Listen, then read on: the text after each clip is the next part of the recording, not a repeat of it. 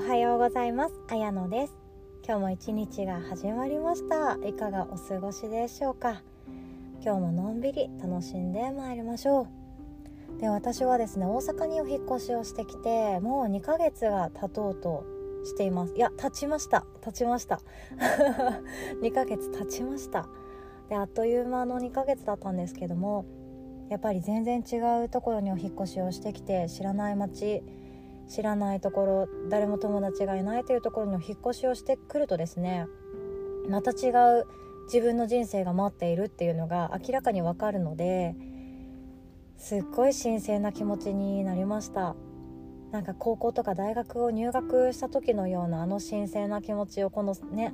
この年でも味わえるんだと思うとすごい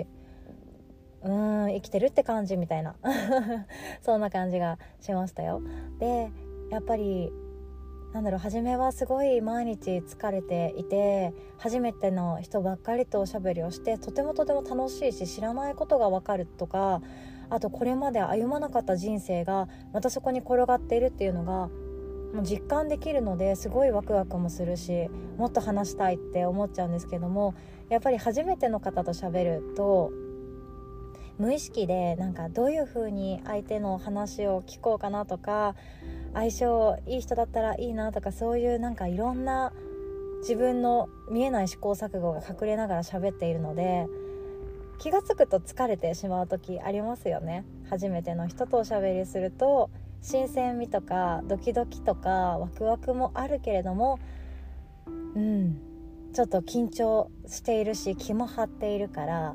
いろんなところで心疲れもしてしまうわけなんですけれども、まあ、それもだいぶ落ち着いてきましてそれでもなおうんほぼ毎日新しく出会う人と喋ったりもしているのでいやこれは新鮮だなと思いながらでもですね慣れてはきました。で大阪本当に面白いんですよ。住みやすいです。とってもいい街だと思いました。人情味あふれていて。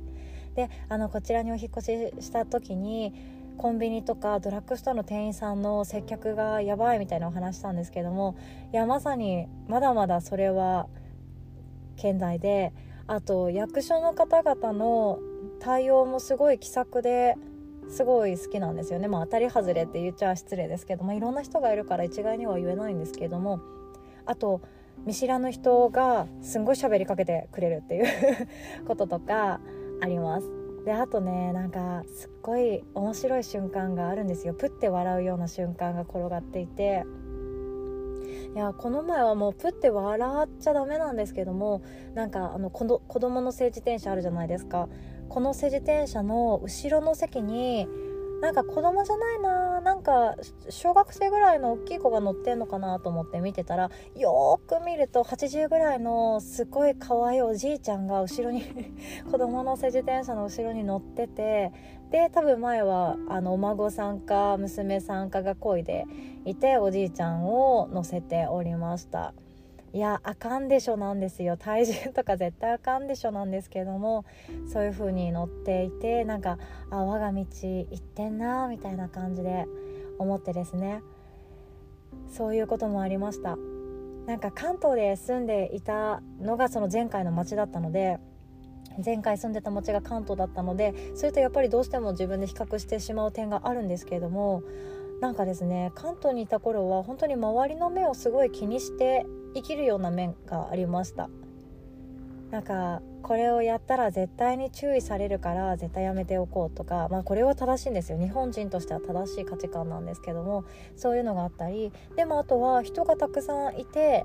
知らない他人が多すぎてできてしまうこともあるけれども人と人がすごいまあ言うなれば密で距離感が近いのに物理的な距離感が近いのになんだか孤独を感じてしまう。知らない人が多すぎて孤独を感じてしまうということもありました。なんか引っ越ししたての頃関東の頃はですねすごい孤独を感じたんですね。こんなにたくさんの人がいるのに私は知り合い誰一人としていないっていうような感じがあったんですけども。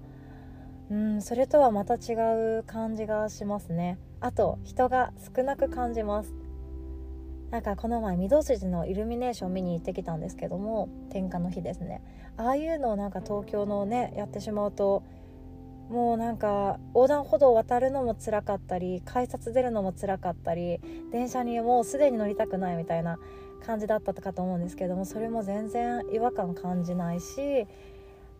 うん、みんな人との距離がちゃんと空くスペースで行動ができていたしすごいストレスがあまりなかったですね。そんな感じでこっちに来て2ヶ月。うーん愛着が湧きました。もうすでに人情味あふれる街に私は恋をしているかのように過ごしております。でですね何が言いたいかっていうと全然本題に入っていなくって。で今日はですね私が最近感じたことがですねあってそれが車のナビなんですね。でもう本当に未だにわからないところはちゃんとナビで行くんですけども大体ナビを入力しなくてもいろんなところに自分の心のままに移動できるようになってきました。道が覚えられるようになってきました。ここに行ったらこっちの方が早く着くみたいな抜け道も知ることができてですねあのー、まあ、地元民に近づけたかなっていう感じで思っているんですけどもナビってなんだかちょっと私の中で人生と似ていて目的地やゴールが分かっているからこの距離をたどれば確実に着くっていうように行くだけだともうその目的だけを目指して移動するんですよね。でも自分の意思で今日はこっちを通ってみようかなとかこんな風にあのこういう道を通ってみたらもしかしたら面白いものが待っているかもしれないと思ってナビを入力せずに自分で行きたい方向に行ってでもとりあえずゴール設定はしてあげてそこにたどり着くまで面白く感じてあげるっていう風にして移動していくと新たな発見が転がってくるわけなんですよね。でそれが私の中で大好きなお寿司屋さんを発見するっていうことだったんですけども関東にしかないもんだと思ってたお寿司屋さんがですねあの大阪にもありまして昨日テンションだだ上がりしたわけなんです。でもそれは鍋を入力せずにとりあえずこっちの方角だからこんな風に道を進めていたらきっと着くだろうと思って移動している時だって。であのなんだっけ私は男性脳っていうんですかね。あの女性の男性脳って言って女性はナビを自分中心に入力しないとわからない方が多いんですけど私は北を上にしないと理解ができないことが多くてナビも常に北を上にして南を下にして自分が今どういう風に向かっているかっていうのがを見たいタイプです。皆さんどちらでしょうね。でそんな風にしてあの北を上にしてあげるととりあえず目的地の方にこうに向かえば着くので着くんですよ。ナビを入力しなくても。なので何が言いたいかっていうと私たちも生きてる中でなりたい自分像ってあると思うんですね。こういう風に生きたいこういう人間になりたい傷つかない人間になりたいとかあとは繊細だけれども自分の仕事に自信を持って力強く生きたいとかいろんなことがあると思います。でそんな風になりたい自分像とかやりたいことに向かってただ直進最短距離で行くのじゃなくてこうやってみようかなああやってみようかなっていうようなクリエイティブな自分らしさが入ることによって自分の道っていうのはとても面白くなってそこにしか転がっていない出会いがきっとあるんじゃないかなって思いました。で私の中ではそのお引越し自体もそうで引っ越しをしてもいいししなくてもいいっていう選択肢が多分数年後に待っているんですよね。子供が小学校に上がる時にもしかしたら転勤があるかもしれない。その時にパパについていってもいいしついていかなくてもいい。その選択肢の中であったらどっちを選ぶかでまた全然違う交友関係が待っているんですよね。人生っていつも選択の繰り返しでどこに住むか何を仕事にして食べていくかどんな人たちと関わっていくか。24時間の中でどういうことをして一日を過ごすか。全部選択選択選択選択の繰り返しなんですけどもその中でですね自分らしさとかできれば直感とか直感力感覚的なことですね。そういうところを頼りにして歩んでみるのも面白いんじゃないかなって思ってます。ゴールが見えていてもただ単にそこに短距離走して走っていくんじゃなくって時にはいい景色が見たくなったり時には美味しいものが食べたくなったり時には休憩したりいろんな毎日が選択できるかなって思います。やりたいことなりたい自分。いろんなものが毎日想像できるし待っているわけなんですけれども皆さんの中でゴールを決まっている方は是非ともですね